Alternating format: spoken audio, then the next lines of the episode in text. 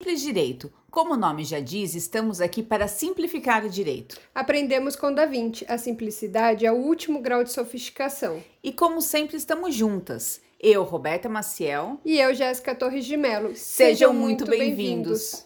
Olá,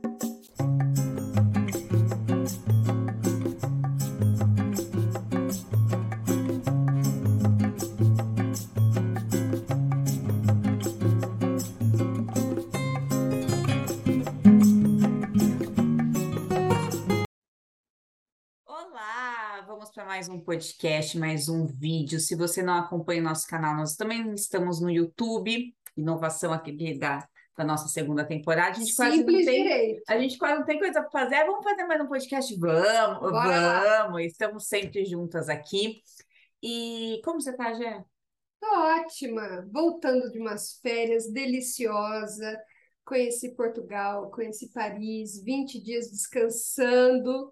É, gente, a Valeu gente a aqui, pena. né? A gente aqui no interior de São Paulo, era onde? Na Europa. É isso aí. Não, foi muito bom. Dias de luta, dias de glória. Você merece muito. Obrigada, amiga. Gente, é, puxando, a gente teve a ideia desse vídeo, porque puxando o do nosso outro episódio, doutor André, que a gente falou um pouquinho sobre a questão de guarda. Se você não ouviu, volta lá e ouça, tá muito legal. Doutor André é assim, de uma generosidade incrível. E por isso até que, que eu comecei a conversar com a Jéssica, eu falei, daria um vídeo isso, né? E cá estamos nós. Então, assim, eu falei para Jéssica, Jéssica sabe da minha história, né? Somos amigas aí há 20 anos, mas eu nasci em 85, meus pais se, se separaram, sei lá, acho que 5, 6 anos depois, ou seja, eu sou filha do divórcio dos anos 90, início dos anos 90, que não era um divórcio, era uma guerra, né? A gente estava ali no campo minado e a criança vivia muito isso. É acompanhando alguns divórcios que eu vejo de longe da Jéssica, porque eu não tenho nem a pretensão de advogar na Sara, ela é a nossa especialista, é, teve muitas mudanças, né, Jéssica? Você pode é, expor um pouquinho, assim, como que, o que mudou da sua vivência, dos seus estudos, dos, dos seus Os divórcios antigos e os atuais? Tá. Ô, Rô, eu acho que mudou muita coisa, né? Eu, como advogada familiarista, posso dizer que dessa sua época, eu acho que você deve Dos ter aí, sobreviventes? dos sobreviventes, deve ter muito re- resquícios dessa época de dos pais brigando, de, de brigas não só sobre pensão, como também é, o pai deixando muito a criança com a mãe, a mãe com uma sobrecarga muito grande, que na época ainda, vamos pensar lá nos anos 90, a mulher ainda tinha uma dificuldade de estar efetivamente no mercado de trabalho, Sim. então ela se ela, ela tinha isso, ela tinha que manter os filhos, os pais não queriam pagar pensão, eles não participavam ativamente. Mudou muita coisa, né? Mudou, é, eu acho que a gente pode falar que foi um pouco tempo e a gente teve uma mudança significativa. Em que sentido? Hoje, óbvio, existem litígios, existem. O que é o litígio, gente? Simplificando aqui o direito, são as brigas, né, entre os casais, os pais das crianças. Mas a gente está num caminhar de buscarmos mais o consenso, o acordo, minimizar o sofrimento das crianças. Hoje o foco maior são as crianças. Aquela época eram muitos interesses dos pais. Hoje a gente busca olhar mais para as crianças, entender quais são essas necessidades das crianças e a partir disso tentar conciliar sim os interesses dos pais. E também, complementando e para finalizar aqui sua resposta, é a participação mais ativa dos pais hoje na vida das crianças. Os pais, daí está falando a figura masculina, né? A figura Porque masculina. na- na- nessa época do divórcio, e ainda ocorre assim, mas eu acho que hoje os números, a gente trouxe aqui alguns números são bem menores, a guarda ela era meio que automática para a mãe, né? É. Não, nem se discutia, as crianças ficam com a mãe. Para a mãe, é, de uma forma muito vulgar falando, perder a guarda tinha que ser assim, algo muito grave, né? Senão ela não perdia. Hoje é, já não é essa questão tão automática. Hoje o diálogo está prevalecendo no judiciário, pelo menos é o que eu vejo aqui de longe, acompanhando que é igual você falou, antes é, é, eram os pais eles estavam resolvendo sua situação, seu estado civil, da sua na época de solução de união estável, né? Falava. Ou o divórcio. O divórcio, a separação, né?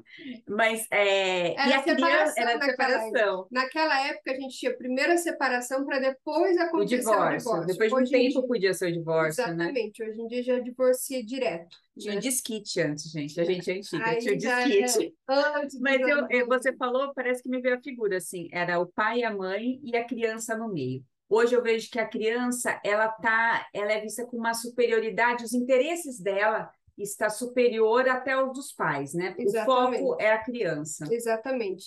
E a legislação se atualizou nessas, nesses casos. Por quê? Porque antes, como você disse, é, ficava a guarda só com a mãe. Uhum. Então, aí eu acho que é importante, já que a gente está simplificando o direito, vamos explicar o que, que é a guarda, né? Sim, Essa guarda que ficava antigamente só para a mãe, que é a guarda unilateral, é, a guarda unilateral ela é a guarda na qual só um dos genitores, ou seja, dos pais das crianças, ou o pai ou a mãe, fica com a responsabilidade sobre os filhos. Que tipo de responsabilidade? É, nem, nem somente a responsabilidade, eu, eu vou ser mais precisa. Fica a ele destinado as decisões do dia a dia, tá? Então, decisões, que escola vai colocar, é, qual plano de saúde que vai contratar, é, você vai fazer um curso extracurricular, coisas do Vou, gênero. vou contratar uma babá para cuidar do meu filho, eu já eu que vou contratar. Então, é, vou, qual médico que eu vou levar? Eu já mesmo decido, já levo. Então, todas as questões da rotina da criança, aquele que tem a guarda unilateral é que decidia. Era assim que De funcionava uma na forma época. autoritária, assim, né? Autoritária. Era assim que funcionava na época. E aí, a partir de 2014, isso mudou, porque a lei mudou. Sim. E mudou como? Essa já não é mais a regra geral. Não é um dos pais fica com a guarda do filho. A guarda hoje a gente chama de compartilhada. E o que que é, Rô, a guarda compartilhada? Vou falar aqui o que eu sei, né? Que eu não sou especialista da área, mas a guarda compartilhada é exatamente essa divisão das responsabilidades dos pais com o foco na criança. Então, assim, o pai, a figura paterna, ela tem que ser tão participativa quanto a figura materna, porque o que eu via e às vezes eu acho que até ficava conveniente para o pai, a figura paterna, em vez de falar pais, pa- é- é- engloba pai e mãe, né? Mas a figura paterna, é, a responsabilidade era inteira da mãe, então a mãe era responsável pelos erros e muito pelos, é, pelos acertos, mas muito mais pelos erros, né? E hoje, tendo essa divisão, o casal ele quer o melhor para a criança. Eu acompanhei alguns divórcios e eu via muito que a questão da a- a- muitas vezes a mãe, por ter essa autoridade maior com a criança, por ser uma guarda é, e muitas vezes unilateral, ela usava até um pouco a criança como escudo, tipo, eu mando, eu faço, é, e isso vai minando a responsabilidade paterna. O pai também, ou ele tem duas opções, né? Ou ele vai atrás, não, eu vou atrás do meu filho e eu quero conviver, ou ele fica do, tá bom, quando ele tiver idade, ele escolhe, e nisso vai vai se distanciando e o amor, ao meu ver, é a convivência. É ali estar tá lado a lado, são os laços formados. Então a gente vê pai que não sabe do que o filho gosta, né? Por quê? Porque foi minada essa participação muito por excesso de zelo, excesso de amor da mulher. A gente está aqui, a gente é 100%, a gente entende as dificuldades das mães, mas por receio do pai não conseguir, não deixa tentar. Uhum, exatamente. Então, foi, é isso que eu vejo como a guarda compartilhada. É esse, essa, essa volta do pai participar ativamente da paternidade. Quando o pai está junto, o, o casal está junto, deixa só, só um minutinho. Quando o casal está junto, ele pode até não ter voz ativa, mas ele está lá participando. Mesmo que por vezes é, de uma forma coadjuvante, mas ele está lá. Quando tem um divórcio, aquela figura, mesmo que estava apagada, ela some. Mas é isso que a guarda compartilhada tem o intuito de trazer. É de transformar aquele casal, que era um casal é, amoroso, afetivo, né? uma relação que a gente chama de relação conjugal, de homem e mulher, ou hoje em dia a gente já pode falar de mulher e mulher, de homem afetivo, de homem com homem, aquela relação conjugal, em uma relação que a gente chama de relação parental. Se não deu certo como casal, porque eles não podem continuar dando certo agora como pais. Olhar para aquelas crianças entender que eles, eles vão continuar tendo necessidades e precisam contar com os dois. Então, a guarda compartilhada é isso: é a criança podendo ser olhada e cuidada pelos dois, pai e mãe, é, por ambos os genitores, que vão cuidar e tomar as decisões em conjunto, por mais que eles é, muita gente fala, ah, mas brigou, né? Brigou não vai dar certo. Se eles não querem mais se conversar como casal, não, vai, não vão conseguir conversar como pais das crianças. Vão precisar conversar. Sim. Não é, aí não é mais uma questão de não conseguir. De querer, de né? querer. Já foge dessa esfera. Já é uma pode- responsabilidade. É uma responsabilidade. Um filho é uma responsabilidade. Sim, é um você laço, sabe. Você tem sim. dois, Roberta, você sabe o quanto é, é importante a gente estar junto dos nossos filhos. Então, é, é, é uma necessidade, é olhar primeiro, volto a dizer, para o interesse das crianças, né? E aí, a partir disso, eles compartilham as responsabilidades. Compartilham o cuidado, compartilham é, é, A a responsabilidade responsabilidade. de analisar. Poxa, vamos pensar junto qual escola é melhor? Olha, eu vou visitar tal e tal escola, você visita outras. Depois eu vou te trazer o que é bom dessa escola, o que é ruim. Vamos decidir isso juntos? Vamos. É né? porque é, o, o ter filho, ele, a vontade do filho teria que ser, né?